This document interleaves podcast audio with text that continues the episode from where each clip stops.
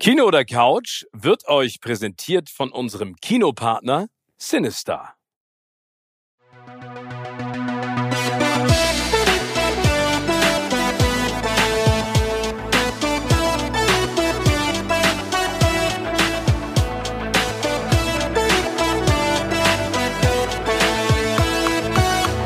In meinem Podcast Kino oder Couch treffe ich jede Woche prominente Menschen aus den unterschiedlichsten Bereichen. Egal ob aus dem Sport, Musik, Kino, Serien oder Entertainment Business. Und gemeinsam sprechen wir über spannende Filme, Serien und das Leben. Und es wird die alles entscheidende Frage gestellt, Kino oder Couch.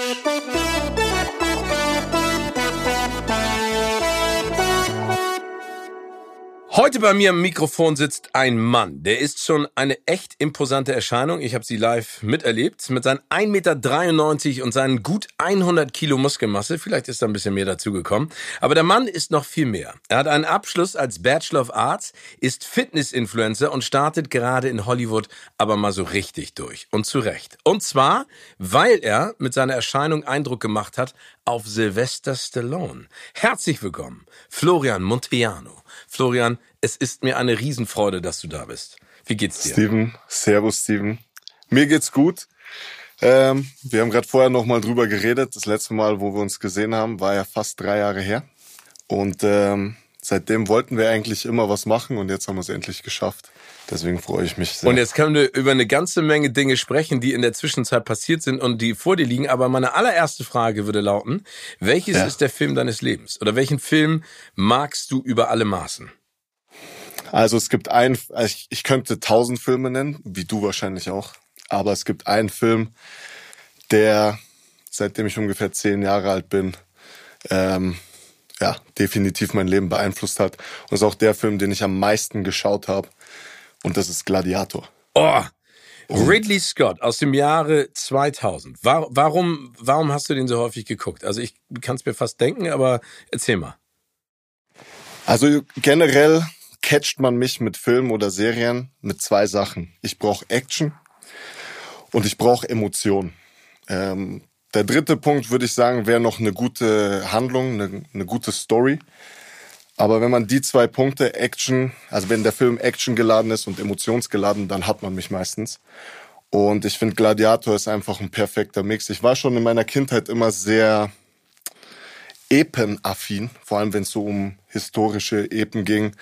Also ich könnte, also sogar Ben Hur aus den 50er Jahren habe ich damals mit meinem Vater geschaut. Ich auch ähm. Schöner Film. Ja, super Film, ja.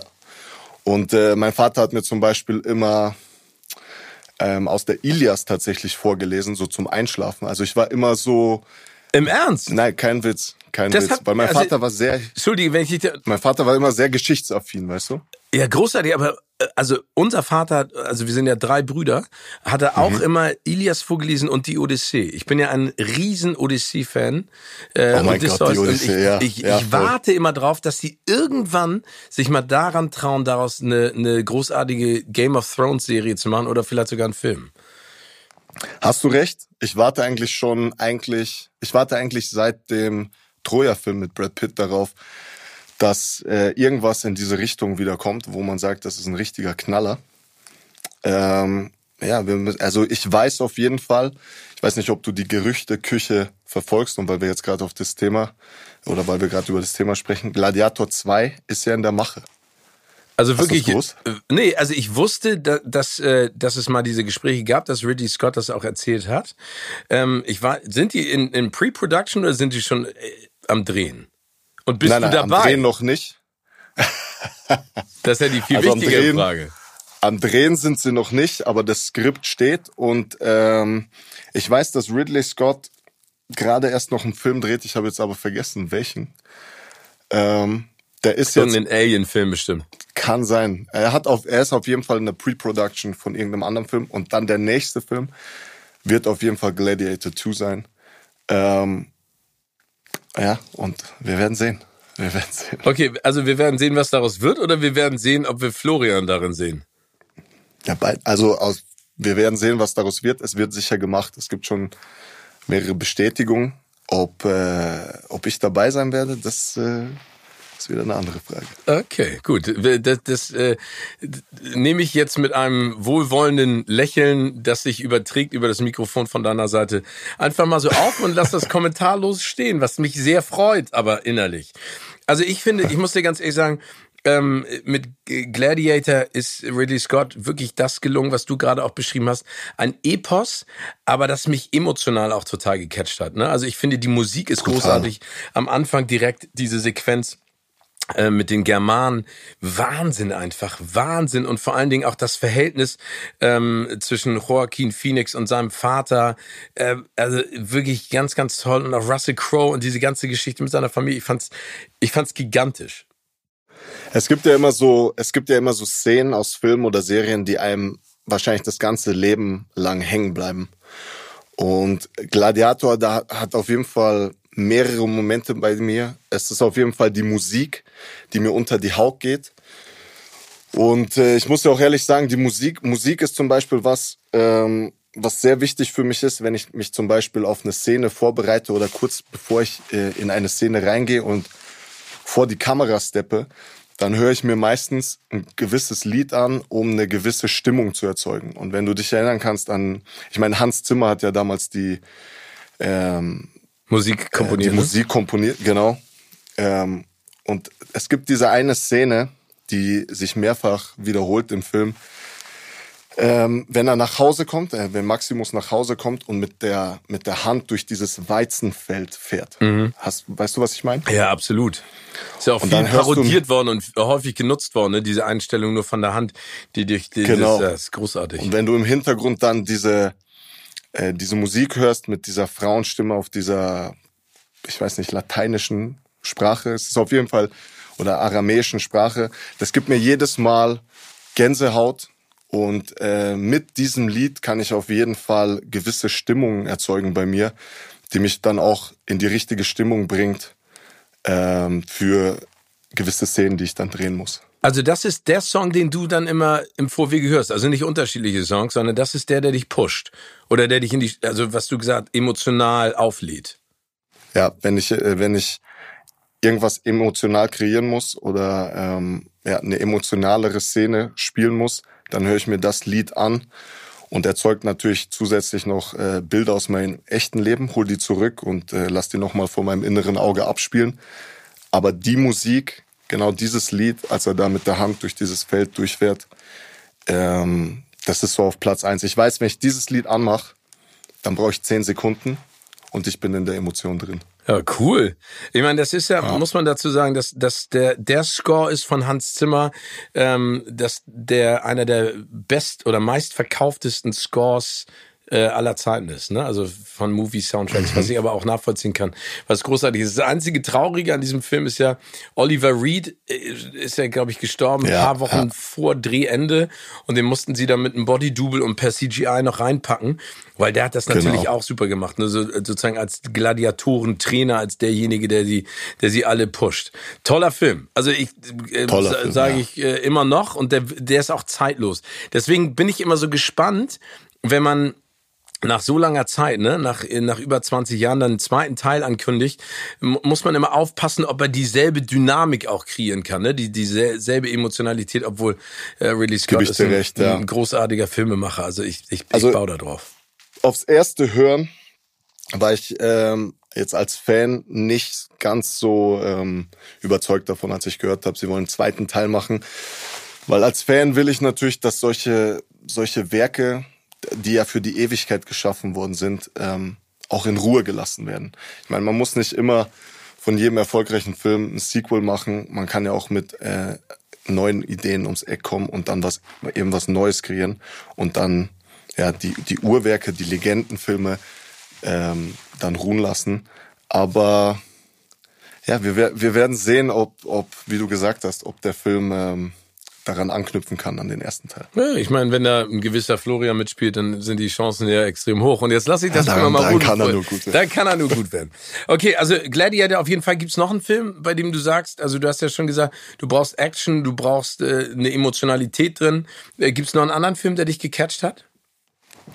Ein, also ich könnte, wie gesagt, ich könnte sehr viele Filme nennen, aber es ist ein Film, den ich besonders hervorheben will, weil ich ihn vor zwei Jahren erst gesehen habe. Der Film stammt aus 2010 und der hat mich so nachhaltig beeindruckt und mich zum, zum Nachdenken dann auch gebracht, dass ich ihn jetzt immer im Halbjahresrhythmus geschaut habe. Und das ist der wow. Film Incendie von Denis Villeneuve. Oh. Der ja auch den Dune-Film jetzt gemacht ja, hat. Ja, äh, also, wow. Und also wie bist du, bist du darüber äh, gestolpert oder ist er dir empfohlen worden? Also wir müssen dazu sagen, ähm, hm. es, es, geht um, ähm, um ein Zwillingspärchen, ne? Genau. Ähm, die im Prinzip äh, versuchen, mehr über die eigene Geschichte zu erfahren und auch ähm, sozusagen den letzten Willen ihrer Mutter ähm, erfüllen wollen. Ne? Also das ist, wir mal, genau. in, in der Kurzfassung. Genau, und der letzte Wille der Mutter war es, den verschollenen Bruder und den Vater zu finden, den sie nie kennengelernt haben. Und da begeben sie sich quasi wieder in das Heimatland der Mutter, ähm, was das heutige Libanon darstellen soll.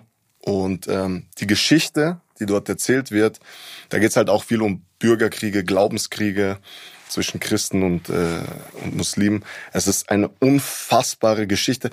Weißt du, es gibt manchmal diese Filme, und die gibt's wirklich selten, die du anschaust, dann ist der Film zu Ende, dann läuft der Abspann ab und du schaust dann einfach auf den schwarzen Bildschirm und der Film regt, es ist einfach so ein Mindfuck, er lässt dich nicht mehr los und du denkst noch Tage danach über diesen Film nach. Das schaffen nicht viele Filme bei mir. Der hat es auf jeden Fall geschafft. Also den kann ich nur wärmstens empfehlen an jeden Filmliebhaber. Das ist ein absolutes Vollbrett. Und äh, ihr werdet sicher nicht enttäuscht werden. Also das ist ein Film, meiner Meinung nach, den muss man gesehen haben. Aber der hat ja im, im gewissen Sinne dann aber gar nicht das, was du ihm auch gesagt hast. Ne? Also Action ist da ja sekundär. Ne? Also es ist ja ein wirklich herzzerreißendes Drama. Aber wie du gerade gesagt hast, ein Film, der äh, mich auch, als ich ihn gesehen habe, so komplett sprachlos zurückgelassen hat, wo man dann also wenn ich anfängt zu reflektieren und irgendwie nachdenkt, ne? Ja, genau. Also wenn ich jetzt davor auch von Action geredet habe und natürlich haben wir jetzt auch über Gladiator geredet und das ähm, ja, ist immer viel Kämpfen dabei, aber das Action heißt für mich nicht unbedingt der ähm, ja das klassische Kämpfen Mann gegen Mann oder äh, wie gesagt im, im alten Rom dann Armee gegen Armee oder so, sondern Action kann für mich auch bedeuten, wenn wenn wenn es einfach zu Ereignissen in dem Film kommt, mhm die einfach so einschneidend und schockierend sind, das ist für mich auch eine Art Action. Also ein dramatischer, emotionaler Moment, ja. der so emotionsgeladen ist, dass die Emotionen einfach überschwappen.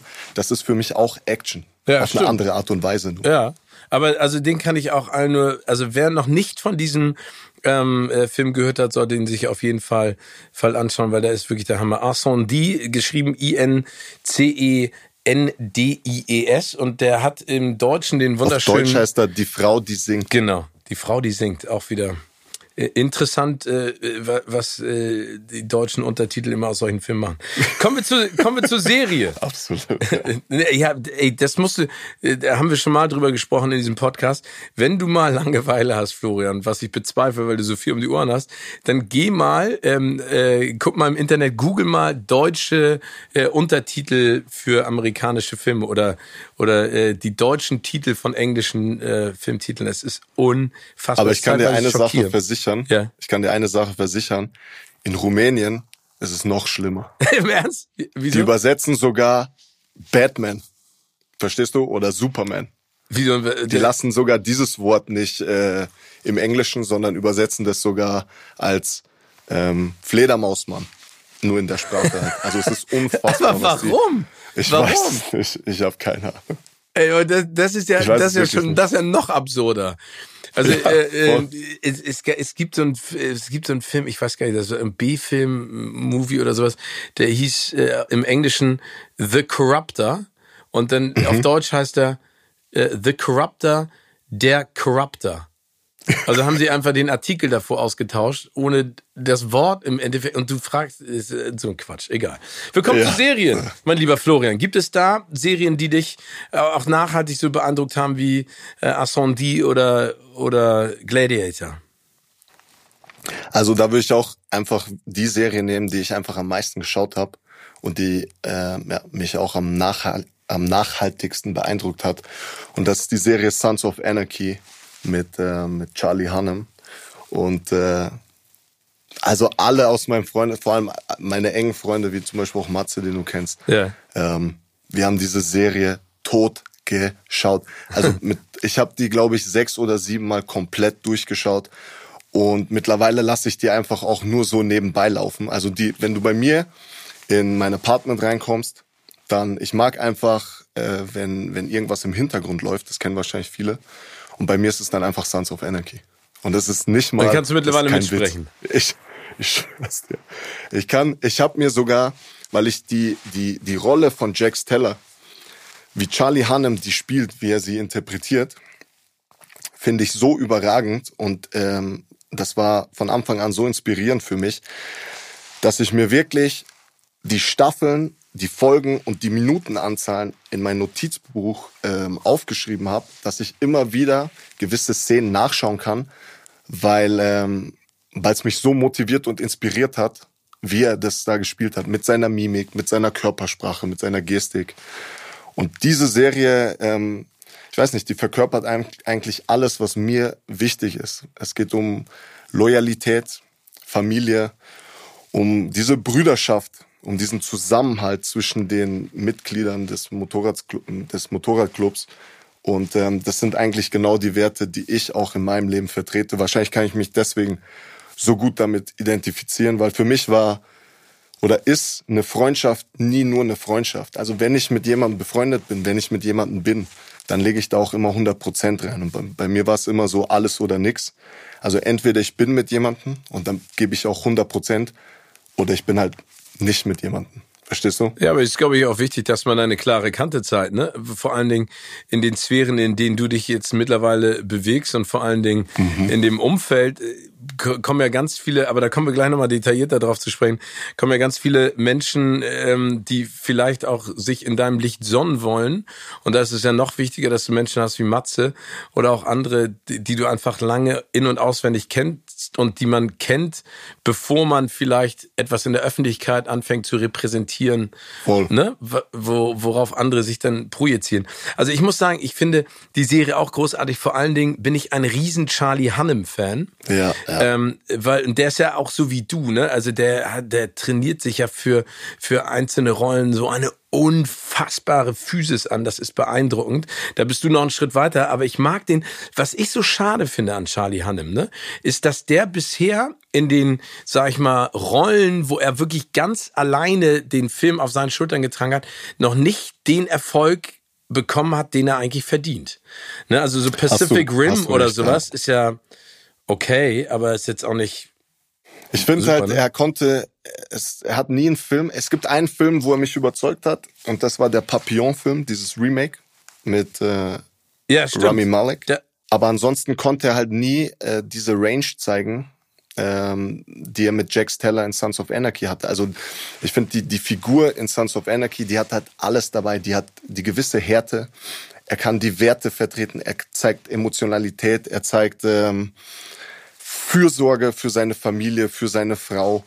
Ähm, also da die Bandbreite an, an, an Emotionen, die er da spielen kann und auch darf, ähm, ist halt so unfassbar groß und also er ist so unfassbar breit gefächert und das, das äh, gibt wahrscheinlich so einen Spielfilm über 1,30 äh, nicht her oder beziehungsweise hat er nicht die Filme gefunden, die die Rollen gefunden, ähm, wo er das ermöglichen oder wo, er- wo er das schaffen konnte.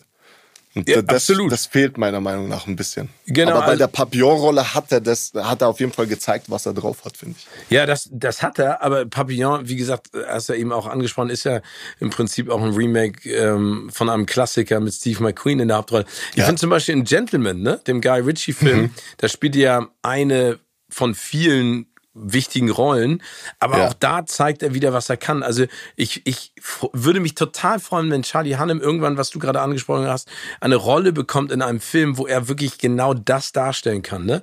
Also in der, in der Breite, auch in der Physis, in dem Engagement, in der Leidenschaft. Aber da, ich, also den werden wir auf jeden Fall in Zukunft noch häufiger sehen, weil er einfach super cool ist. Also ich, ich finde Bin ich auch felsenfest davon überzeugt. Ich meine, ich habe zum Beispiel auch, hast du diesen Netflix-Film gesehen? Ähm, mit Ben Affleck.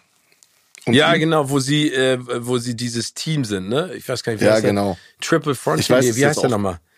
Nee, ja, wie? doch, Frontier, irgendwas, ja. Ja, ne? Genau, irgendwas. Aber da, da fehlt halt auch, ich meine, wenn die Handlung, wenn die Story nichts hergibt und ähm, wenn du auch eben nicht die Chance hast, mit deinem Charakter zu glänzen, dann kannst du halt auch nicht so viel zeigen. Ja. Und bei Jack Steller und Sons of Anarchy, da hat er halt eben die Möglichkeit gehabt. Und das geht, es ist wie im Leben, wie, wie immer im Leben, wenn du die Möglichkeit besitzt oder wenn dir die Möglichkeit gegeben äh, wird, deine volle Bandbreite, deine, deine ganzen Talente, deine ganzen Qualitäten zu zeigen, dann ist es das, dann ist es das Beste, was dir passieren kann. Aber in den meisten Fällen ähm, wird man immer sehr eingeschränkt. Das merke ich vor allem auch beim Film. Ich meine, ich bin noch nicht an dem Punkt, wo ich zum Beispiel sage, ich, ich spiele jetzt eine Rolle und zeige all das, was ich gerne zeigen wollen würde. Aber da muss man sich auch eben hinarbeiten. Und äh, ja, bei Charlie Hannem hoffe ich auch wie du, dass es irgendwann jetzt auch mal dazu kommt, dass er diese, diesen Jax Teller-Vibe wieder aufleben lässt. Finde ich auch. Aber ich, also wie gesagt, ich bin ganz fest davon überzeugt. Und du hast ja eben gerade auch angesprochen, ich glaube, dass Charlie Hannem da genauso ist wie du, äh, sozusagen auf der Lauer und hungrig. Und da äh, muss man Bock haben. Bist du eher Team Kino oder Team Couch? Was würdest du sagen? Ich würde sagen, ich bin auf jeden Fall beides. Ich bin auf jeden Fall ein gechillter Typ, der ähm, gerne auch äh, Filmabende auf der Couch macht.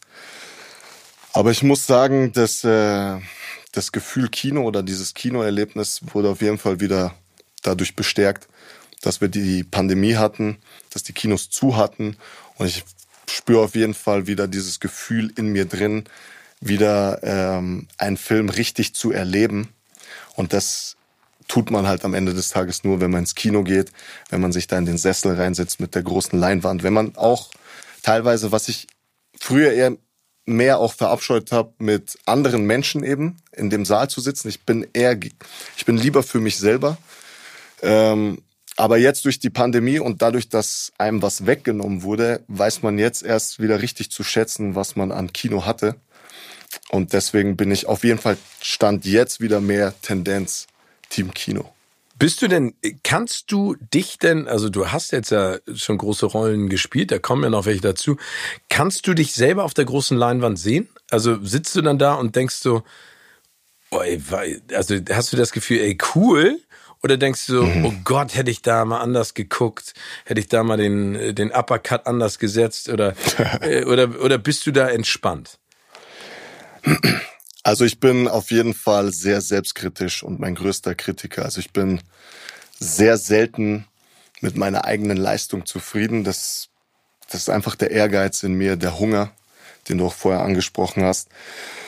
Ich meine, ich habe jetzt zwei, zwei gute Beispiele. Ich meine, mit der, mit der Drago-Rolle in Creed 2 war ich sehr zufrieden mit mir und ich habe den Film gerne angeschaut und habe auch meine eigene Leistung gerne angeschaut. Und War ein geiler Film, muss ich sagen. Ich danke dir, fand ich auch. Ähm, und wenn, wenn wir jetzt den Marvel-Film nehmen, den Shang-Chi, das ist so ein Film, ähm, wo ich selber eher weniger mit mir zufrieden bin und deswegen schaue ich ihn dann auch nicht so gerne. Und warum bist du da weniger zufrieden mit dir? Weil du das Gefühl hast, du konntest dein dein Potenzial nicht ausspielen? Oder, oder hast du gedacht, hast, war das für dich beim Dreh vielleicht auch ein Respekt vor der Rolle und vor dem Marvel-Universum oder ist es was ganz anderes? Ja, also Respekt vor der Rolle habe ich immer, aber ich will immer, ähm, also ich will eigentlich, dass die Production mich mit der größtmöglichen Aufgabe belädt weil ich von mir zu 1000 Prozent überzeugt bin. Also wenn mir jetzt jemand eine Lead Role geben würde und sagen würde, du machst es jetzt, ja, dann mache ich das auch. Also da, da mache ich mir absolut, also gar keine Sorgen. Ähm, also den Druck, den brauche ich, den will ich auch. Und der lässt mich auch über mich hinauswachsen. Bei der Marvel-Rolle war das jetzt eher so, das habe ich jetzt auch so noch nie irgendwo gesagt. Das kann ich jetzt aber auch sagen. Ähm, die Geschichte war ein bisschen anders, als sie jetzt schlussendlich in die Kinos kam. Und du, du weißt es ja selber, es gibt ja auch meistens immer einen Director's Cut.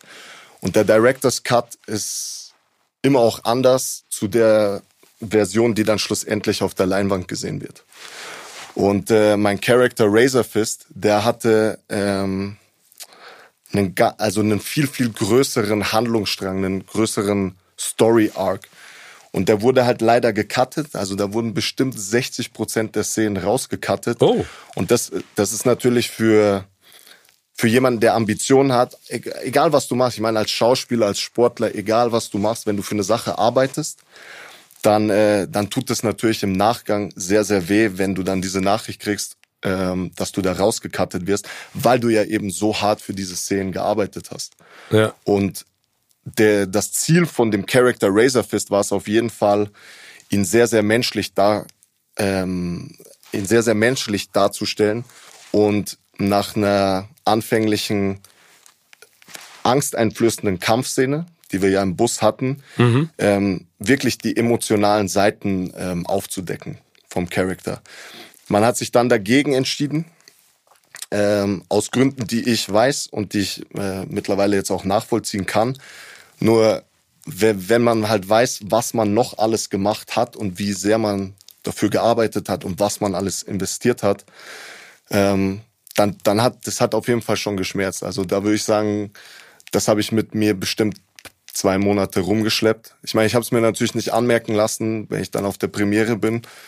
Ähm, aber es war auf jeden Fall, also der Charakter an sich war so gestrickt, dass ich eine unfassbare Range hatte. Der, der Regisseur hat mir auch von Anfang an da vertraut, ähm, weil er auch diese Fähigkeiten in der Drago-Rolle gesehen hat, die ich schon gespielt hatte. Und als ich dann vom Dreh nach Hause gekommen bin, habe ich natürlich zu meinem, zu meinem inneren Kreis, zu meinen Eltern und zu, zu meinen engsten Freunden gesagt, Jungs, das ist es jetzt. Weil ich habe, also da war, also die Bandbreite. Also das ist es jetzt im Sinne von kompletter Durchbruch. Genau, da, da war ich mir zu okay. eine Million Prozent sicher.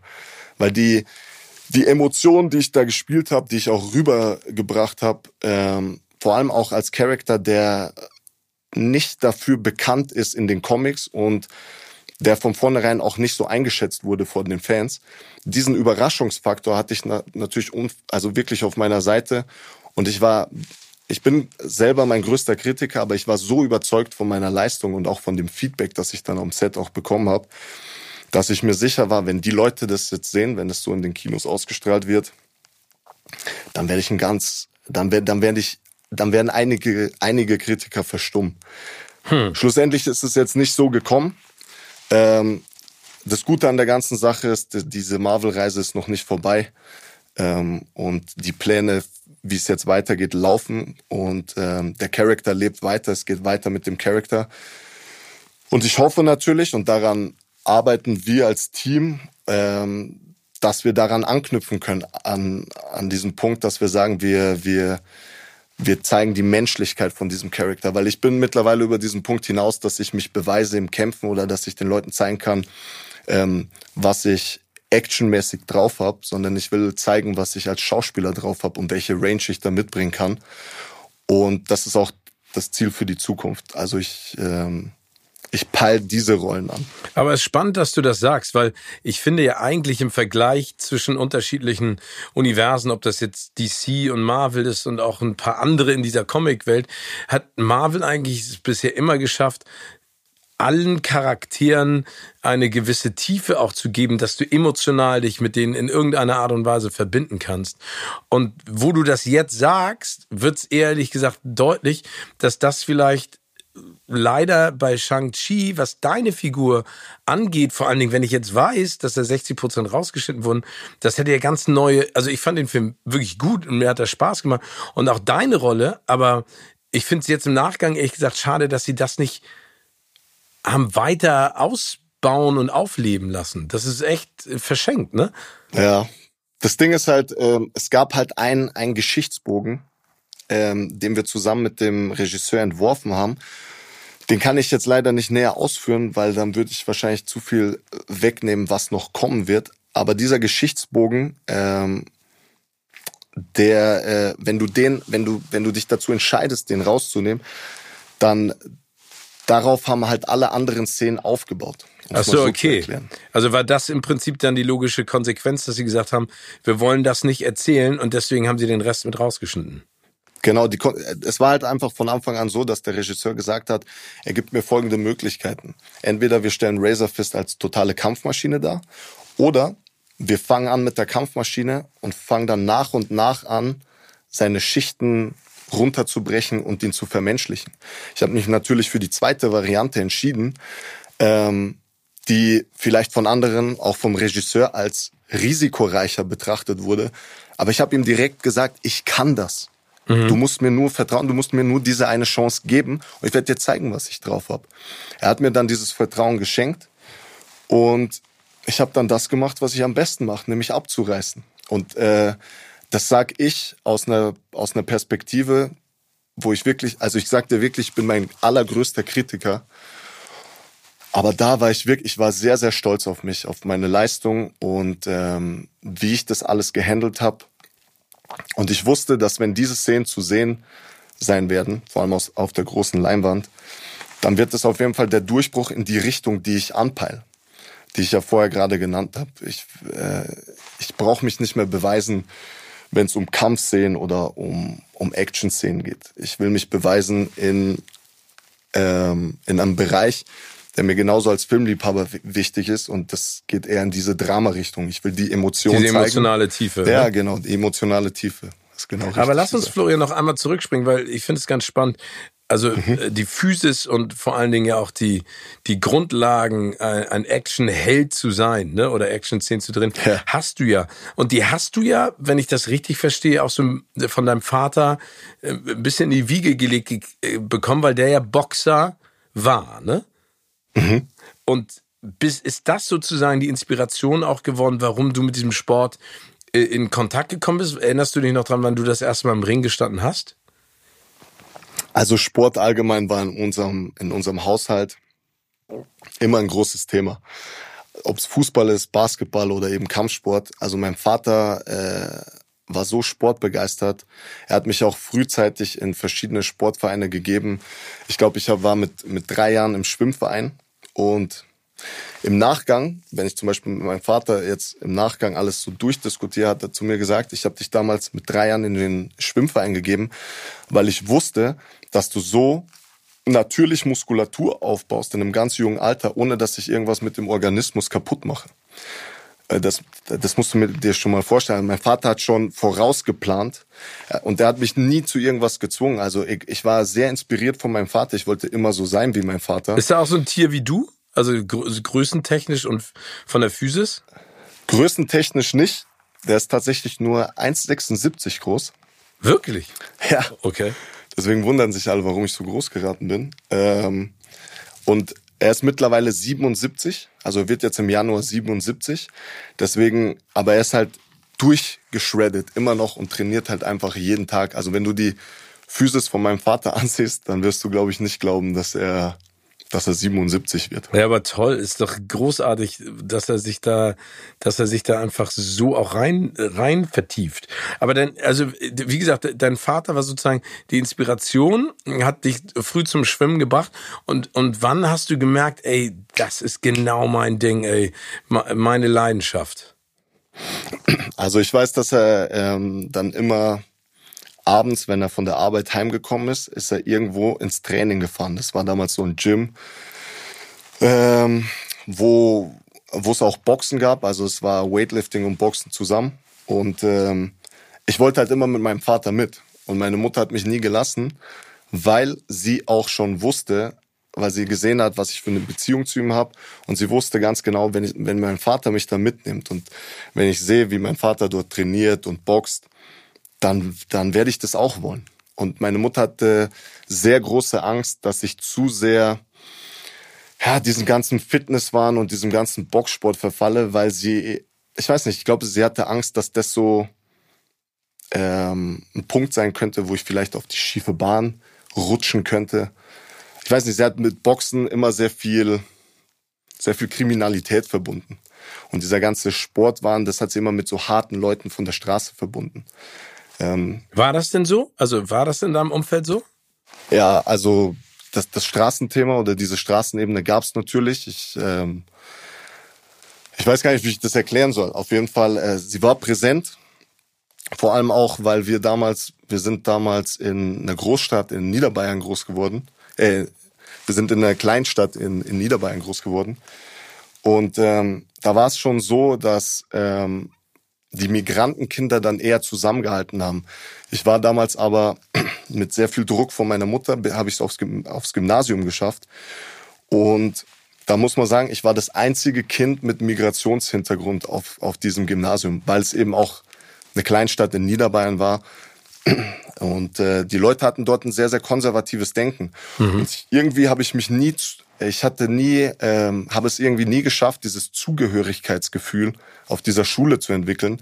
Und sobald ich von der Schule raus war, habe ich mich eben mit den anderen Jungs ähm, getroffen und die, die, die Jungs, die eben auch geboxt haben. Und es waren nun mal Leute, die ähm, Migrationshintergrund hatten, die ähm, aus äh, ja, wirtschaftlich oder ja, wirtschaftlich abgeschwächteren Verhältnissen kamen.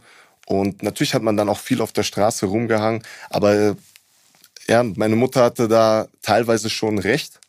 Ich habe halt Gott sei Dank schnell so ein Bewusstsein dafür entwickelt, was gut und was schlecht ist. Und ich habe sehr schnell gemerkt, dass mich dieses Ganze auf der Straße äh, abhängen und was man da eben auf der Straße dann so macht, nicht weiterbringt.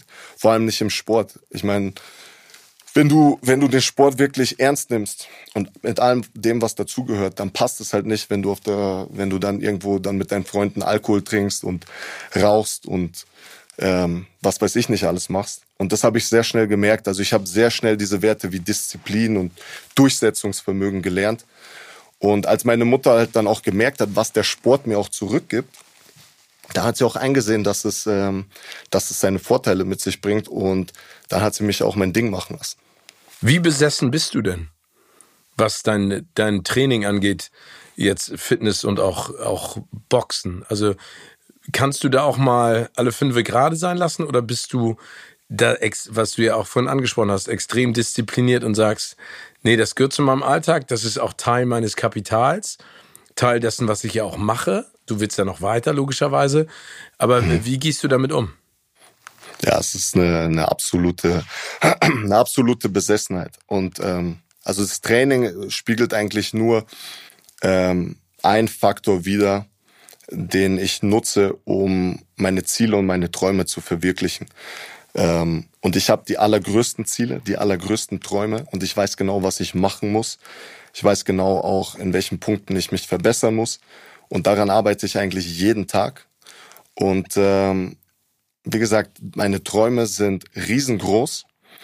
Ähm, und ich bin mir sicher, dass wenn ich mit der Arbeitsmoral, die ich mein ganzes Leben lang an den Tag, äh, die ich mein ganzes Leben lang an den Tag gelegt habe, wenn ich da konstant einfach so weitermache, dann ähm, ist es eigentlich unumgänglich, dass ich irgendwann da lande, wo ich landen will.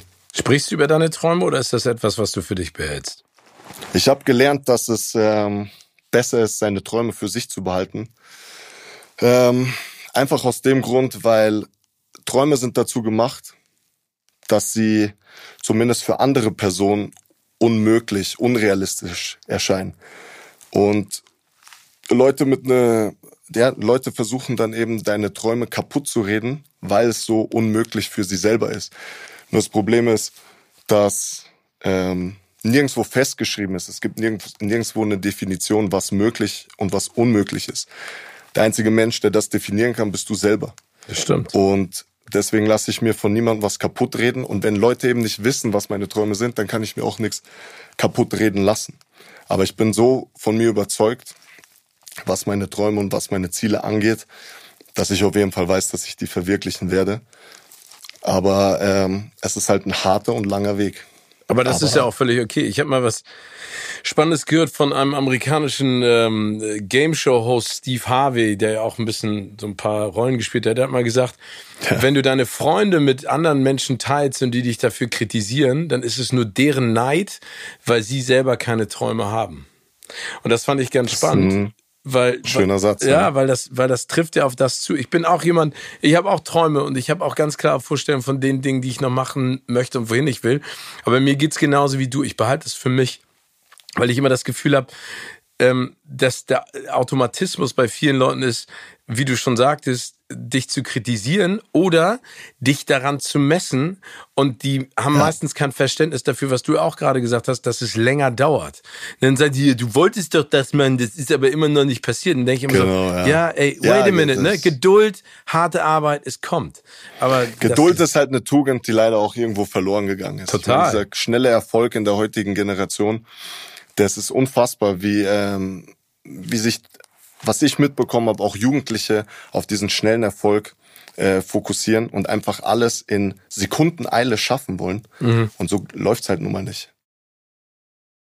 Weil du es eben gerade gesagt hast, du bist sehr fokussiert. Trainierst du immer noch jeden Tag? Und wie viel? Oder gibt's da auch so Pausen? Machst du fünfmal die Woche, sechsmal die Woche, jeden zweiten Tag? Oder dreimal am Tag? Keine Ahnung. Es gibt, musst du mal durchlesen. Jede Stunde.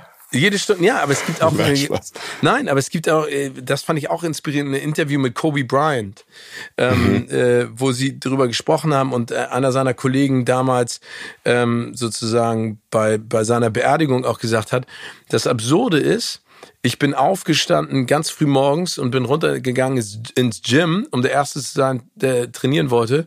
Und habe Kobe Bryant, der komplett nass geschwitzt war, am Frühstückstisch getroffen. Da hatte er schon seine erste Einheit. Und Kobe Bryant hat auch immer gesagt, er steht halt morgens um 4 Uhr auf und trainiert um 5 bis zum Frühstück das erste Mal. Dann frühstückt er, ja. dann trainiert er das zweite Mal, dann das dritte Mal. Und ich meine, das ist einer der geilsten Basketballspieler aller Zeiten. Man muss immer überlegen, wie viel man macht. Aber ich fand das, aber ist das bei dir auch so? Ja, das stimmt. Also die Arbeitsmoral darf nie verloren gehen. Ich hatte ähm, oft auch Gespräche mit, mit verschiedenen Personen nach dieser Creed 2 Geschichte, wo ich ähm, über fünf, sechs Monate keine neue, keine neue Rolle an Land gezogen habe. Und es ging, es hat so ausgesehen, als wenn es bisschen stagnieren würde. Und ich war trotzdem in der Früh und abends immer beim Training und habe mich noch auf anderen ähm, Feldern immer weiter versucht zu verbessern. Und da haben mich Leute gefragt, für was eigentlich? Ich meine, es steht ja gerade nichts an. Und das ist genau der Fehler genau. in der Denkweise der meisten Leuten, weil ähm, du, du, wenn du es Arbeiten anfängst, wenn die Chance sich vor dir präsentiert, wenn sich die Chance ergibt, dann ist es schon viel zu spät. Ich habe die ganze, die ganze Arbeit, die ich intensiv, seitdem ich 14 Jahre trainiert von meinem Vater wurde, die ganzen Jahre, die ich davor meinen Körper trainiert habe, die, äh, die sehen die Leute ja gar nicht. Ich meine, es, ich musste schon ja eine Basis bilden, um überhaupt in Frage zu kommen für diese Drago-Rolle. Und da, da, da gilt, da geht's ja nicht nur um das Training. Ich meine, ich habe irgendwann dann mit 19 für mich äh, das auch so entschieden, dass mein Traum ist, es in die USA zu schaffen. Und ich wusste, ich muss mein Englisch verbessern. Ich muss mein Englisch auf ein Niveau bringen, das so gut ist, dass ich ein Traum wie Hollywood überhaupt verwirklichen kann. Deswegen bin ich nach Australien gegangen, deswegen bin ich in die USA selbstständig gegangen und habe dann eigenständig mein, äh, mein Vokabular und die Sprache verbessert, weil ich gewusst habe, wenn der Moment kommt, wie zum Beispiel der Moment, als Stallone dann mit mir geskypt hat, dann muss ich ready sein. Und da, da Training ist ein, ein Part, ein, ein Teil von der, vom großen Ganzen. Aber du musst dich auf so vielen Feldern tagtäglich verbessern und immer dein Bestes geben. Vor allem auch, wenn du eben noch nicht diese Chance hast, dich zu beweisen. Weil wenn diese Chance kommt, da musst du schon die ganze Arbeit, die ganzen Jahre erstmal was geleistet haben, ja. wo andere dich gar nicht gesehen haben. Und darum geht's. Das ist, das ist auch wieder auf diesen schnellen Erfolg zurückzuführen. Ja, stimmt. Aber du hast es gerade gesagt. Ähm, Sylvester Stallone. Ich meine, eine Ikone, eine absolute Legende. Ich durfte ihn schon ein paar Mal interviewen. Auch was für ein toller, toller Typ fand ich jedes Mal.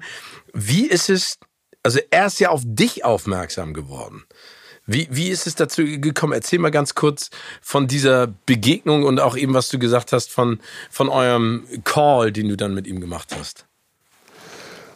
Also, äh, ich muss dazu sagen, dass ich zum Beispiel dieser, dieser ganze Prozess ähm, von dieser Creed 2 Audition hat sich über mehrere Monate gestreckt. Und ich habe in der Zeit, in diesen drei bis vier Monaten, niemanden was davon gesagt. Nicht meinen Eltern, nicht meinen äh, besten Freunden, einfach niemanden. Ich habe das einfach komplett für mich behalten. Das ist auch das, was wir, was wir vorher beredet haben. Ich denke, je weniger Leute es wissen, desto besser ist es und es ist besser im Stillen zu arbeiten und das, äh, dass der Erfolg einfach dann für, für dich selber spricht. Und ähm, diese Auditions gingen back and forth, also vor und zurück. Ähm, ich habe eine Audition nach der anderen gemacht. Wie, wie du gesagt hast, ähm, er beziehungsweise die Production-Firma haben damals ähm, einen osteuropäischen Boxer gesucht, der natürlich auch, äh, ja, ich nenne es mal ein gewisses Charisma hat, um ja auch vor der Kamera die Präsenz zu verkörpern. Und die Suche, sie haben erstmal in den USA gesucht, dann ging es rüber ähm, nach Europa. Und ich war damals gesigned mit einer mh, mm, rumänischen Kampfsportorganisation, die aber auch im Entertainment-Business tätig war. Und irgendwann landete die, die Anfrage dort auf dem Tisch und ähm, der Präsident von der Organisation hat dann gleich an mich gedacht, hat die Anfrage zu mir rübergeschickt. Und in dem Moment, wo ich die Audition gelesen habe, also die, die Szenen durchgelesen habe, die ich nachspielen sollte, wusste ich sofort, das ist Creed 2. Und ich wusste, dass das genau der Moment ist, auf den ich gewartet habe. So dumm es sich anhört und äh, im Nachhinein kann man ja immer sagen, ich habe gewusst, das ist es. Aber ich habe gewusst, das ist es. Und okay. Dann haben wir angefangen, die ersten Tapes zu machen, rüber zu schicken. Die Production-Firma hat gesagt, ja, gefällt uns, mach mal diese Szene. Und dann, das ging über Monate hinweg. Und ich habe, glaube ich, fünf, sechs Szenen immer nachgespielt, rübergeschickt. Die haben sich auch immer schön Zeit gelassen. Und irgendwann hieß es dann, äh, Anfang November 2017 damals, ja, äh, Stallone will mit dir skypen. Ey, das ist da, das, allein das. Ne? Ja, ja, wenn, wenn dir ja, jemand sagt, hör mal zu, das Florian, ich nicht geglaubt. Stallone will mit dir skypen. Was ist das für, für ein geiler Satz? Ey, den würde ich mir versuchen auszudrucken. Okay, aber erzähl mal, wie, wie, wie, ist, wie ist das? Wie war das? Was hast du gemacht in Vorbereitung? Für dieses Skype-Gespräch? Mhm. Ich habe natürlich äh, Tag und Nacht die, die zwei Szenen ge, geprobt bis zum Umfallen. Und man muss aber auch dazu sagen, dadurch, dass ich es keinem sagen wollte, war es natürlich nicht so leicht, diese Szenen zu proben. Ich, ich musste die, ich habe mich da teilweise mit dem Handy aufgenommen und versucht, äh, mit meinem Handyvideo gegenzusprechen. Und ich weiß auf jeden Fall, ich habe nicht mehr geschlafen. Ich habe vielleicht zwei Stunden noch pro Tag geschlafen, weil ich die Szenen immer wieder durchgegangen bin, immer wieder durchgegangen bin. Aber eine, eine geplante oder eine gezielte Vorbereitung hatte ich nicht, weil ich ich wusste eigentlich nicht wirklich, was ich da machte. Also ich habe wirklich nach Instinkt gehandelt. Und ich glaube, das war wirklich ähm, der Punkt, der dann ausschlaggebend für mich war, dass ich mich nicht zu sehr in was äh, reingesteigert habe, sondern einfach ich selbst war. Natürlich, Nervosität kam dann logischerweise dazu, als die äh, Casting-Direktorin die Kamera gedreht hat und dann gesagt hat, meet Mr. Stallone. Weil ich bis zu dem Zeitpunkt immer noch nicht gedacht habe, dass das wirklich stimmt. Ich habe wirklich gedacht, die labern mir hier einen auf, hm. was für Stallone.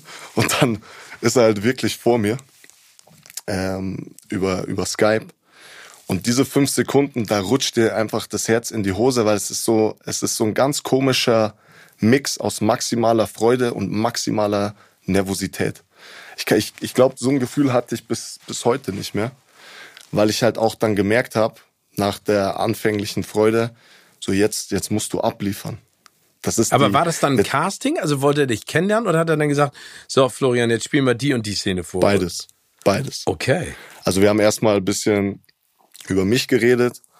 Er hatte mich, ähm, das ging bestimmt auch 20 Minuten. Und dann hat er gesagt, so jetzt, jetzt starten wir. Und ich hatte ja diese zwei Szenen, die ich vorbereitet hatte die er von mir haben wollte. Und äh, dann habe ich angefangen zu spielen. Und ich weiß, ich habe die erste Szene gespielt. Dann ähm, hat er gesagt, okay, mach das mal so und so. Da habe ich ein paar Mal gemacht. Dann sind wir rüber zur zweiten Szene gegangen. Und die zweite Szene war ein bisschen länger mit mehr Dialog.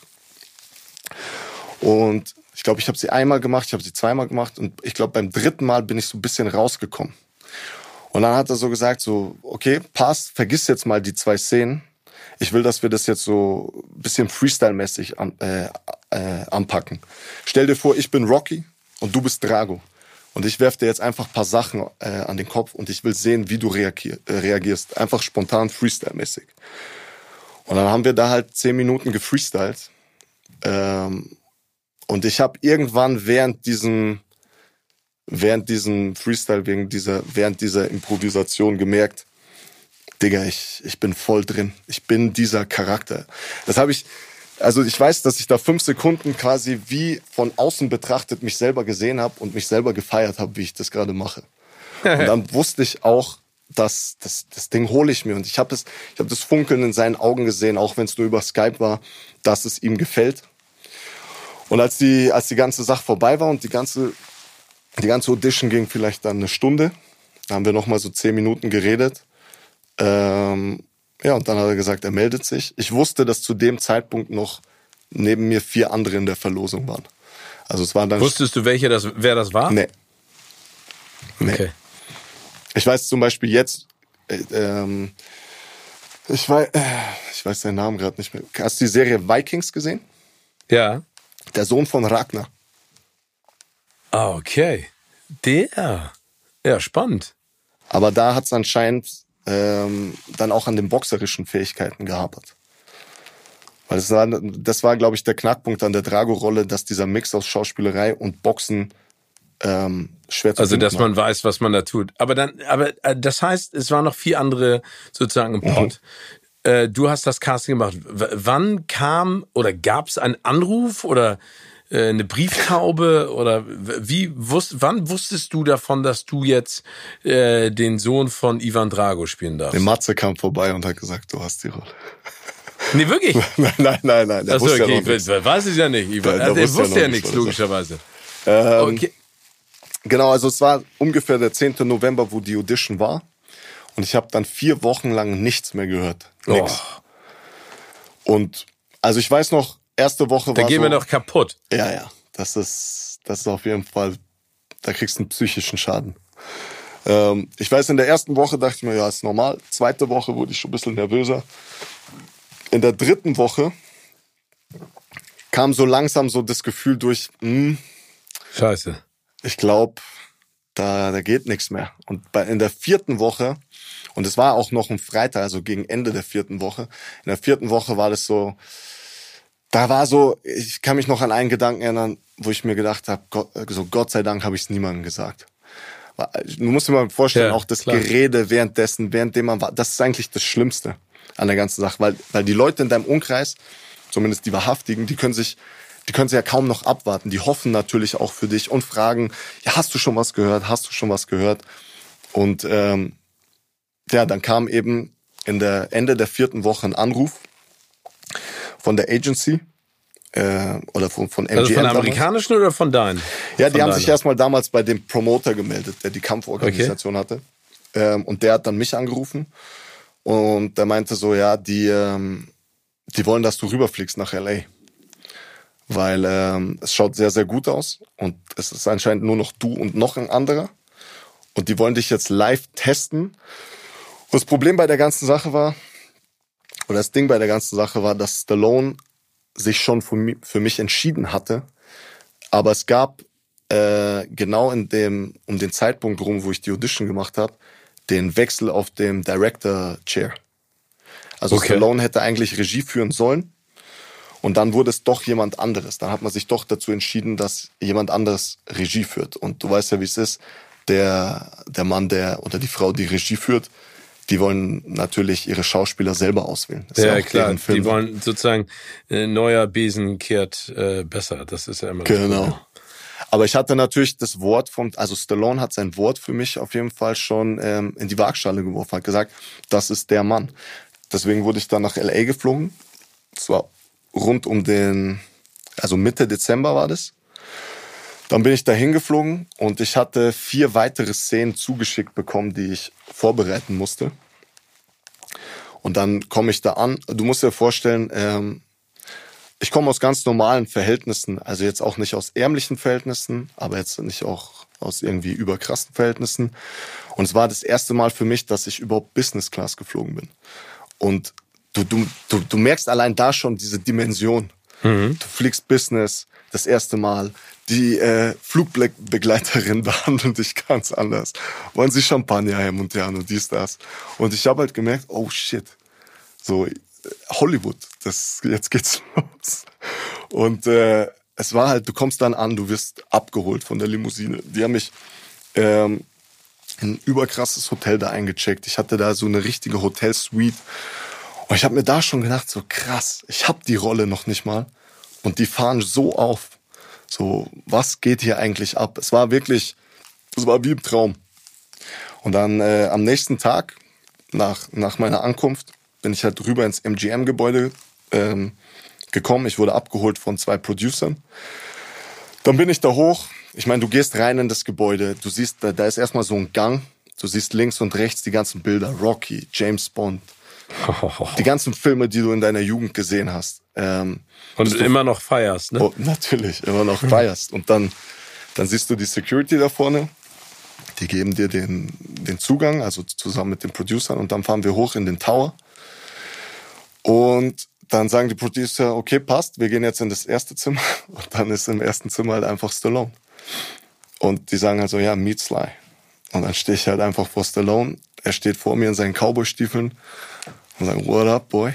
Und ich dachte mir noch, was geht Ah, cool. Ey. Also das war auf jeden Fall so ein Moment, den werde ich nie vergessen. Ähm, und wie du auch gesagt hast, natürlich äh, ein ultra freundlicher, ein äh, ultra cooler Typ. Aber er hat natürlich diese Aura, diese Präsenz, die schon auch am Anfang erstmal so ein bisschen einschüchtert. Ja, total. Also ich meine, und, Und- nicht ohne Grund ist er da, wo er ist, ne? Also muss man ja genau. sagen.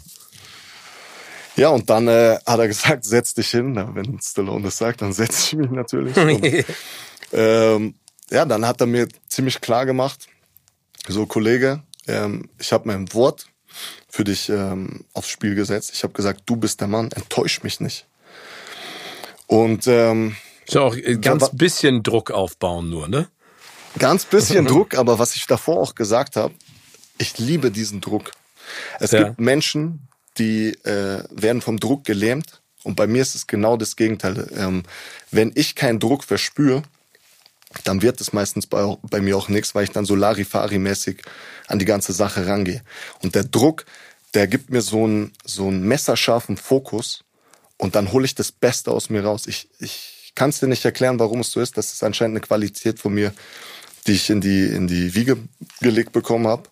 Aber wo er das gesagt hat, hat er, hat er mein Feuer entfacht. Und ich wusste, Okay, hat er den Schalter umgelegt. ja, Prinzip. ich, ich habe mir in dem Moment nur gedacht, Brother, jetzt geht's richtig ab. Jetzt hol mir ran, wen du willst. Zieh dich warm an. Ganz Sly. genau, ganz genau. Ja, und dann habe ich den äh, Director kennengelernt und dann habe ich vier Tage, dann habe ich natürlich auch Dolph kennengelernt und Michael B., die wurden mir dann einzeln in den anderen Tagen vorgestellt. Und dann habe ich vier Tage halt mit dem Director durchgearbeitet und er hat mich diese vier Szenen immer wieder spielen lassen mit verschiedenen, also mit anderen Schauspielern und in den verschiedensten Arten und Weisen.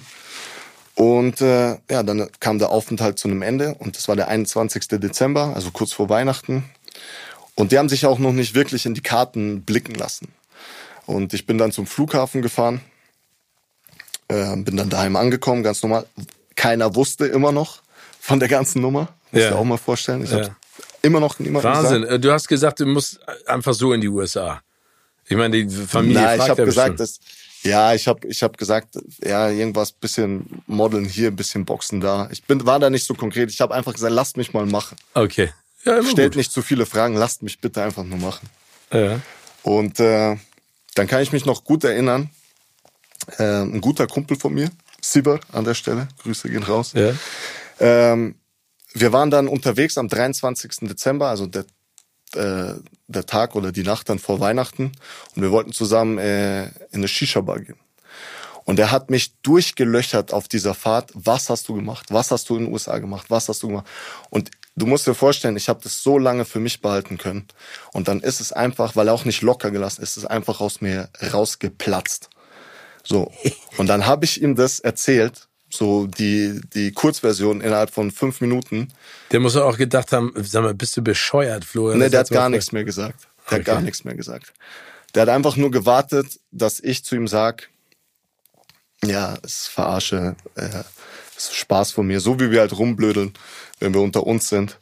Aber diese Auflösung, dieses ja, haha, versteckte Kamera kam nicht. Und er hat mich einfach nur mit sehr, sehr großen Augen angeschaut. Und er hat dann gemerkt, ich mein's ernst. Und er hat einfach nur gesagt, Bruder, was machst du da, Alter? Was, was, was geht ab? Und ich habe gesagt, Bro, jetzt hast du es aus mir rausgequetscht und frag mich gar nicht mehr danach. Ich will es gar keinem sagen, weil am Ende ist dann die Enttäuschung groß, wenn es ja. nichts wird. Und wer weiß, jetzt lass uns einfach abwarten. Und dann setzen wir uns in diese Shisha-Bar rein. Es ist 10 Uhr abends. Und dann kommt der Anruf von dem damaligen Promoter. Und er sagt, Bro, der Vertrag ist da, die wollen dich. Wenn du sagst, du willst die Rolle, dann geht's jetzt los. Und, und dann bist du richtig abgegangen. Ich habe noch nie so geschrien in meinem Leben. Ey, ey, ich die ganze Shisha-Bar zusammengeschrien. Dann sind wir natürlich auch Wenn jemand mit 1,93 Meter und 100 Kilogramm die Shisha-Bar zusammenschreibt, dann wäre ich schreiend rausgelaufen in der Sekunde, glaube ich. Ich hätte ja, nicht gedacht, dass du dich freust. Aber, aber cool. Aber großartig. Ach geil. Und dann waren, du weißt, dann es prasseln so viele Emotionen auf dich ein. Ja. Ich wollte natürlich im allerersten Moment meine Eltern anrufen, aber meine Eltern, die sind um so eine Uhrzeit schon im Bett. Und ich wusste, okay, morgen, wenn ich äh, an den Weihnachtstisch komme, dann, dann droppe ich diese Nachricht. Und diese Nachricht kam ja auch aus dem Nichts. Und dann habe ich erstmal Matze angerufen, bin zu Matze gefahren, habe ihm dann persönlich alles erzählt. Die, die, die Reaktion, weißt du, wenn du deinem besten Freund so ins, ins Gesicht schaust und du siehst einfach, wie seine Augen größer und größer wurden und wie die, wie die Freude in seinem Gesicht einfach nur steigt und steigt und steigt, als hätte er diese Rolle bekommen. Das ist eins der schönsten Gefühle auf der ganzen Welt. Und äh, ich weiß auf jeden Fall, diesen Moment, den haben wir auf jeden Fall für immer für uns. Und dann, dann wurde halt einfach nur gefeiert. Ja, cool. Dann sind wir in den nächstbesten Club gegangen, haben gefeiert. Und dann bin ich etwas angeschlagen am nächsten Tag zu meinen Eltern an den Weihnachtstisch gegangen und habe ihnen die ganze Sache äh, ja, offengelegt. Und die haben sich gefreut wie ein Schnitzel. Ja, also meine Mutter hat bestimmt eine Stunde lang gesagt, also hat mich, hat mit mir geschimpft, hat gesagt, ich soll, ich soll jetzt nicht so einen Unsinn labern und ich soll mal bitte die Sache jetzt aufklären, weil ich mache, so wenn wir unter uns sind in der Familie, mache ich eigentlich immer sehr viel Blödsinn. Und sie hat gedacht, ah, okay, dass, also das heißt, sie dachte, du prankst Ja, voll, voll. Und ich habe halt auch einfach nicht okay. aufgehört. Und sie hat dann irgendwann angefangen, hey, Junge, jetzt ist Weihnachten, mir reicht's jetzt langsam. Und ich habe gesagt, Mama, das ist genau so. Ich habe ja dann angefangen, den Vertrag zu zeigen. Da sind ja, da, das ist ja auch dann das Gehalt drauf und alles drum und dran. Und also mein Vater war nur still, hat mich auch nur mit großen Augen angeschaut. Und äh, dann kamen bei ihm auch die Tränen dann dann durch. Jetzt wäre ich selber ein bisschen. Ja, aber das kann ich verstehen, ey, Florian. Das ist eine so tolle Geschichte und ich finde, also nicht nur, dass du sehr motivierende Dinge zu erzählen hast, sondern ich finde, es ist einfach toll zu hören, dass du da so fest an dich glaubst, so klare Ziele hast und dass es dann einfach funktioniert. Und ich finde, das zeigt ja auch, dass man mit Fleiß, dass, dass man die Chance bekommt. Ne? Also, dass man nicht darauf warten sollte im Sinne von irgendwann passiert, sondern du hast es ja von, finde ich auch treffend gesagt, du hast in der Phase, in der es schwierig war, weiter alles gegeben, um, um deine Ziele zu verwirklichen. Und ich, genau, ich gönn's also dir einfach von ganzem Herzen. Das ist das Tolle. Ich danke dir. Aber wie du es auch jetzt gesagt hast, und an all die Leute da draußen, die eben auch äh, an ihren Träumen arbeiten und ihre Träume verwirklichen wollen, die Quintessenz aus dem Ganzen ist wirklich, es wird niemals der Moment kommen, dass sich einfach eine, eine, eine Opportunity, eine Möglichkeit vor dir ergibt und du chillst auf der Couch und dann nimmst du sie dir einfach und sagst, ja passt, das mache ich jetzt. Du musst im Stillen arbeiten, im, im, im Dunklen arbeiten, da, wenn dich keiner sieht. Und da musst du die, die Arbeit leisten, die Blut, Schweiß und Tränen abliefern, um eben diese Chance zu ermöglichen. Wenn du konstant und hart arbeitest und lange an dir arbeitest, dann wird sich irgendwann diese Möglichkeit auftun. Und dann hast du deine Meriten gezahlt, dann musst du bereit sein, diese Chance zu nutzen. Aber ohne harte Arbeit und Konstanz und Geduld wird es nicht klappen. Und das kann ich nur mitgeben an jeden da draußen, der, der Träume und Ziele hat. Ja, und der, der Film ist großartig geworden. Ich meine, Michael B. Jordan ist super, aber äh, wie gesagt, du als Sohn von, von der Legende Dolph Lundgren, der ja, glaube ich, auch ein großer Spaß ist, wenn man mit dem zusammenarbeitet und auch Sly, ist einfach Tessa Thompson. Es ist ein ganz toller Film. Aber lass uns mal über zwei Filme sprechen, die jetzt ja ebenfalls äh, ich weiß, die sind ja eigentlich schon im Kasten. Das ist einmal der äh, Contractor und auf der anderen Seite Borderlands. Ne? Und Contractor, wenn man sich mal da das Line-Up an, anschaut, ne, Chris Pine ist dabei, Kiefer Sutherland ist dabei, dann auch Nina Host, großartige deutsche Schauspielerin, und dann auf der mhm. anderen Seite Borderlands, auch geil, ne? Ich meine, Kevin Hart, Kate Blanchett, ähm, Jamie Lee Curtis, Jack Black, Gina Gershon, das ist echt der Hammer. Also ich meine, da geht's jetzt richtig zur Sache. Die sind dann gekommen und da bist du jetzt voll im, im Saft und voll drin, oder?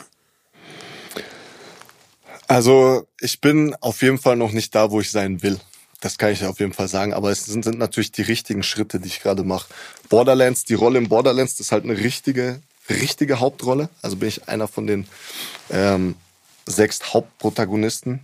Ähm, bei äh, The Contractor, der ursprünglich eigentlich Violence of Action hieß. Das ist halt auch so krass. Den haben wir damals gedreht. Ähm, Ende 2019, ich glaube Oktober, November war das 2019. Das ist jetzt über zwei Jahre her. Der Wahnsinn. Film ist jetzt scheduled für März 22.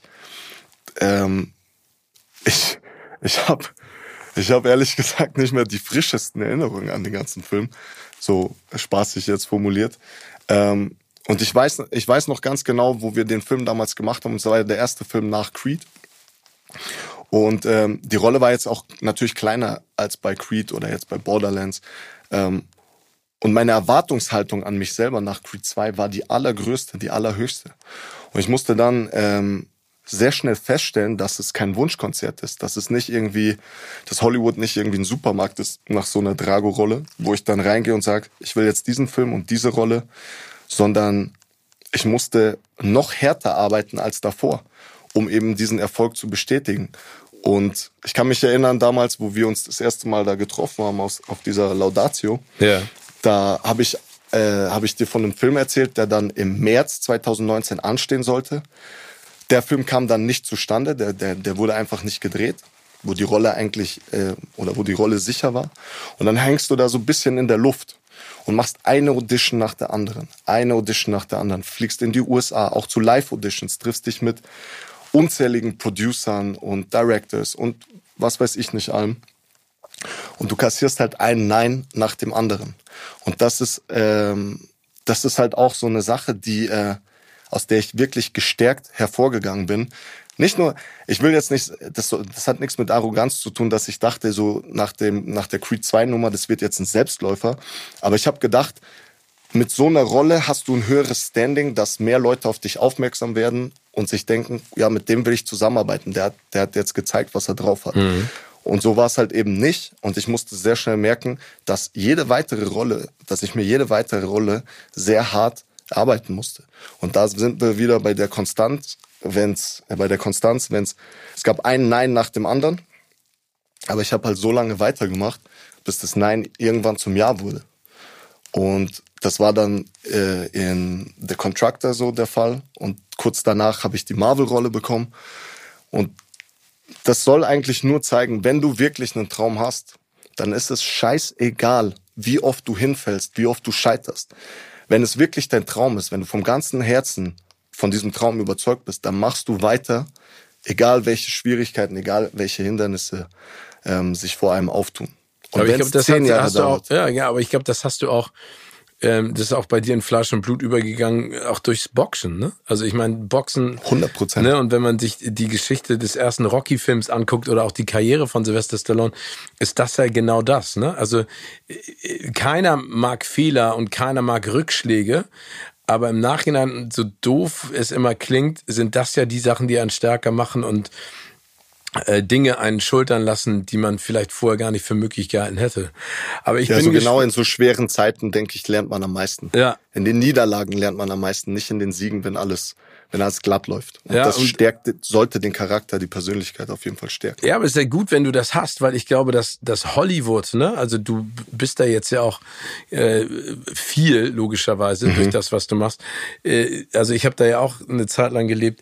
Ich finde, die, diese Stadt und die Menschen gaukeln einem einfach so unfassbar viel Quatsch vor dass es leicht ist, von seinem Weg abzukommen, weil sie dir das Gefühl geben, du bist eine, eine Riesennummer, sich aber ja. im Endeffekt nicht für dich interessieren. Ne? Das ist ja das Schlimme.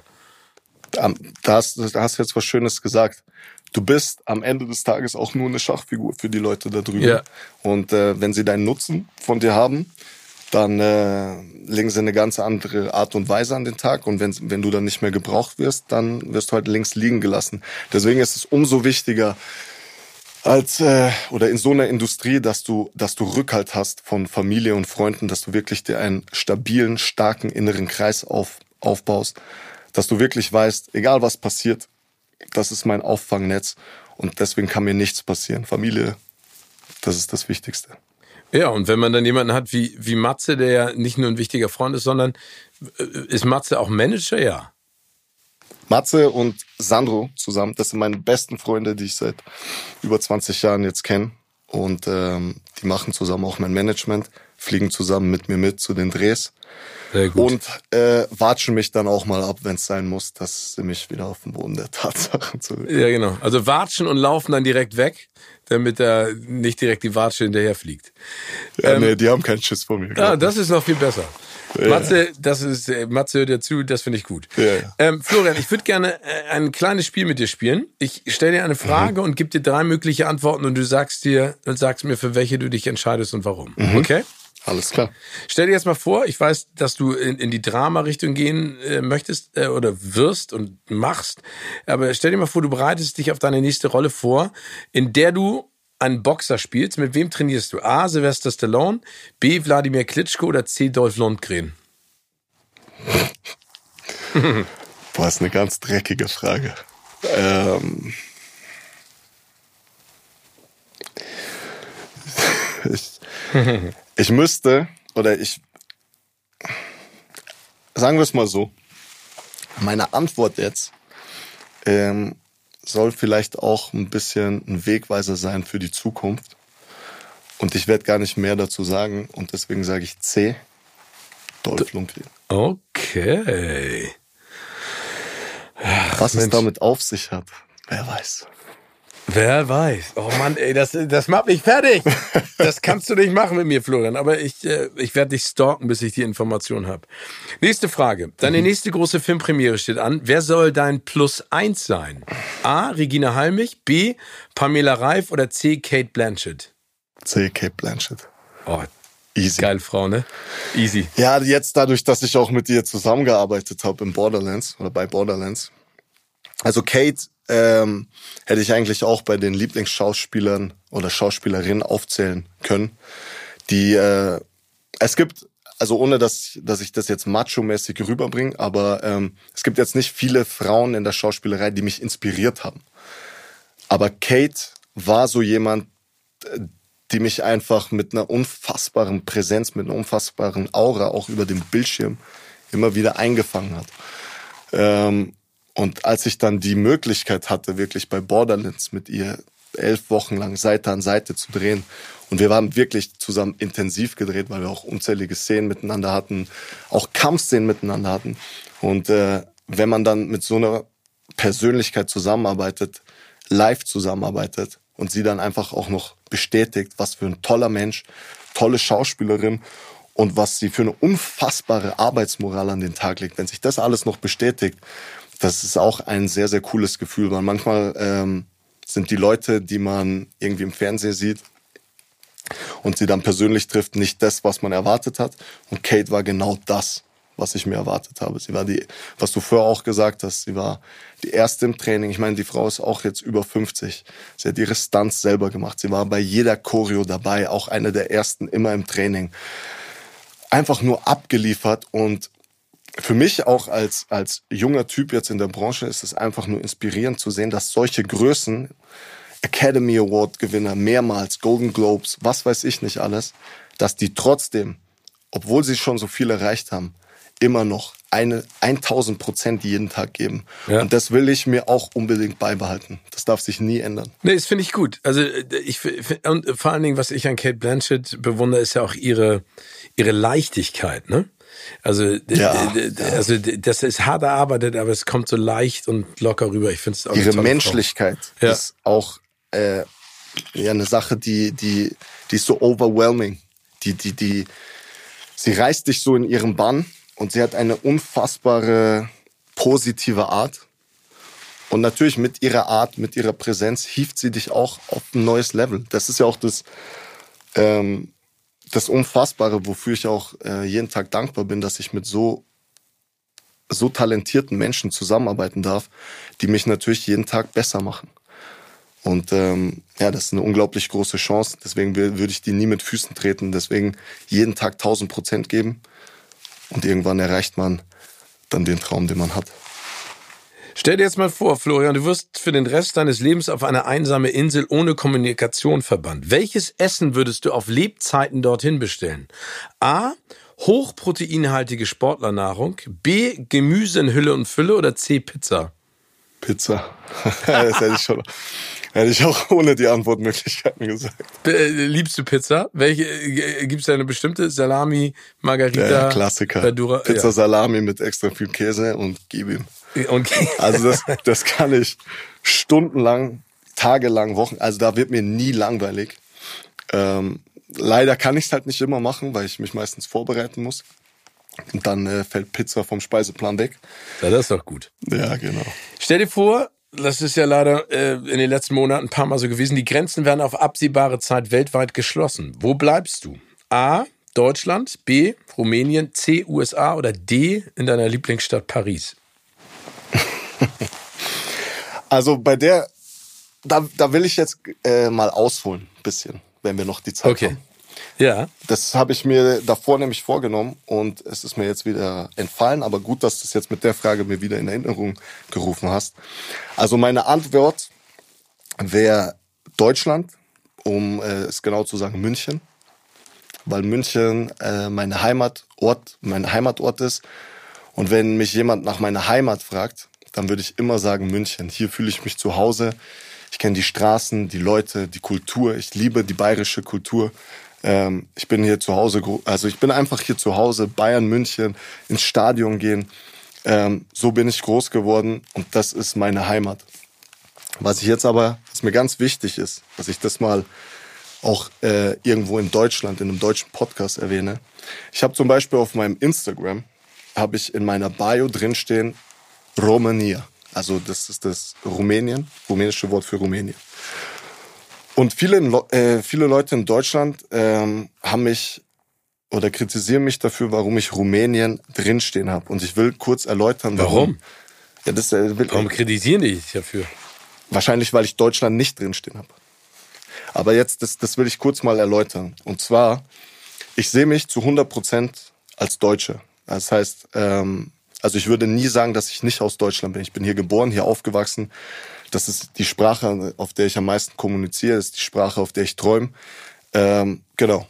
Ich sehe mich aber auch als Rumäne, weil meine Eltern eben auch aus Rumänien kommen. Das soll aber die, die Deutschlandfahne gar nicht abschwächen. Und der Grund, warum ich die rumänische Flagge in meiner Instagram-Bio habe oder warum ich zum Beispiel die rumänische Flagge auch ähm, am roten Teppich dann herzeige, ist, das ist einfach der Respekt gegenüber meiner Herkunft, gegenüber meinen Eltern, gegenüber meinen Großeltern, gegen, gegenüber meinen Urgroßeltern und gegenüber all denen, die vor mir, vor mir da waren und die mir dieses Leben jetzt ermöglicht haben, was ich heute lebe. Das ist einfach die Ehre und den Respekt, den ich äh, meinen Vorfahren und meinen Wurzeln gegenüberbringen will.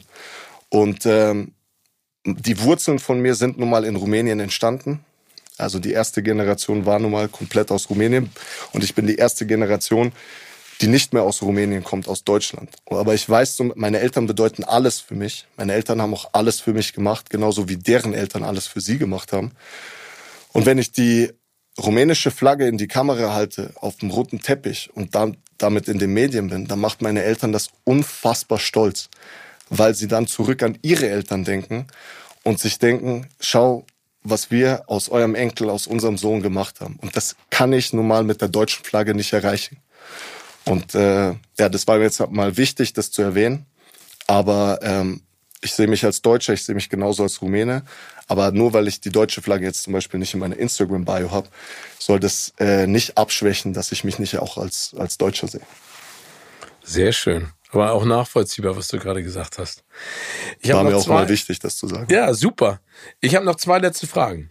Äh, eine mhm. mit Multiple Choice. Du kannst dir eine der folgenden Personen aussuchen, mit denen du eine Woche Urlaub verbringst. Wen nimmst du mit? A. Denzel Washington, B. Michael B. Jordan oder C. Chris Pine?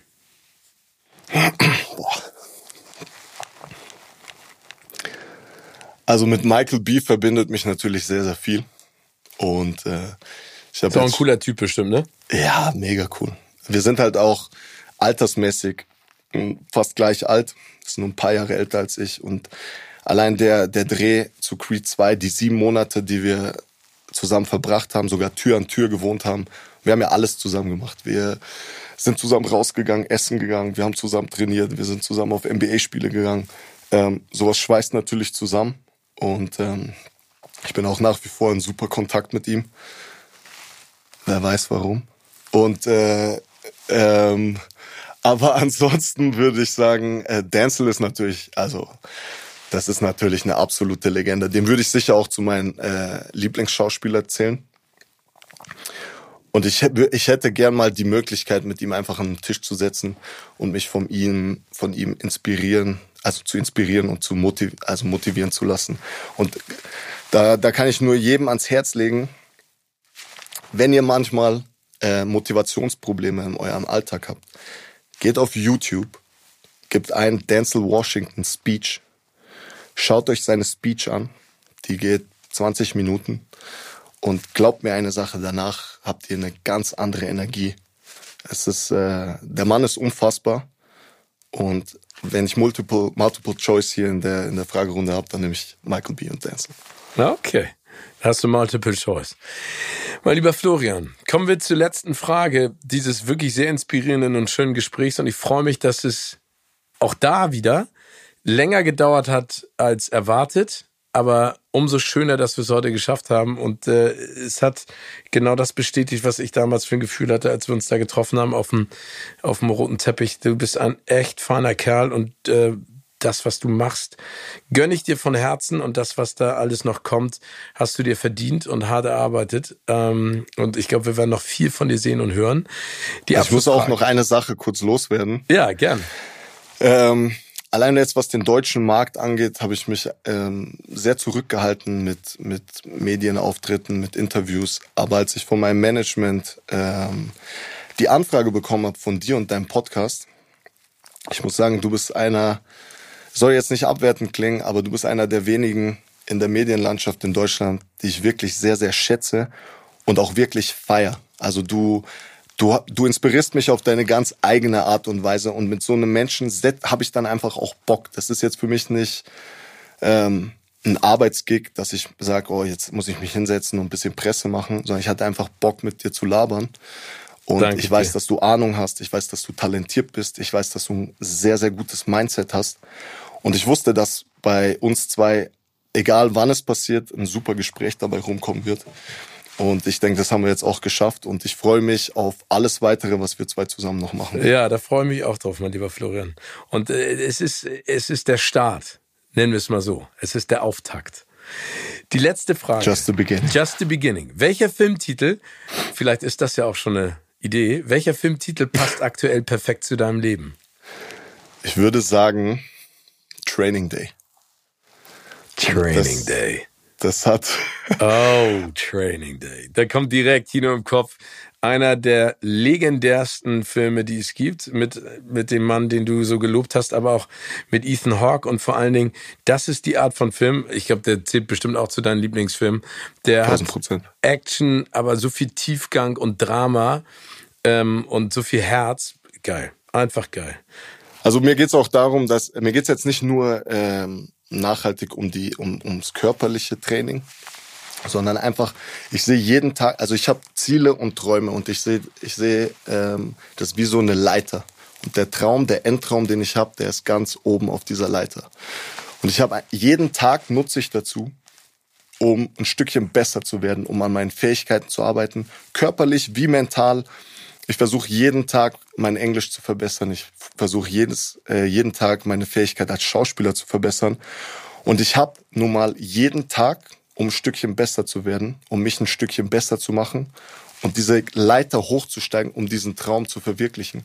Deswegen sehe ich jeden Tag als Training Day an.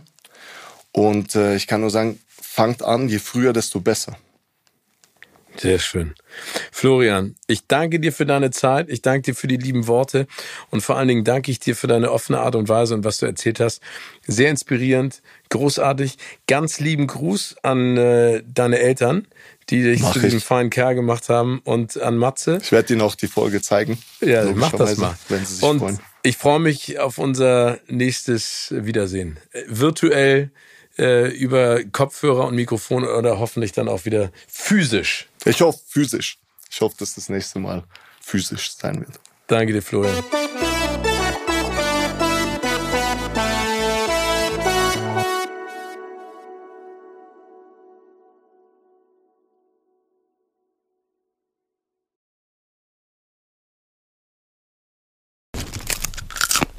Kino oder Couch wurde euch präsentiert von unserem Kinopartner Sinistar.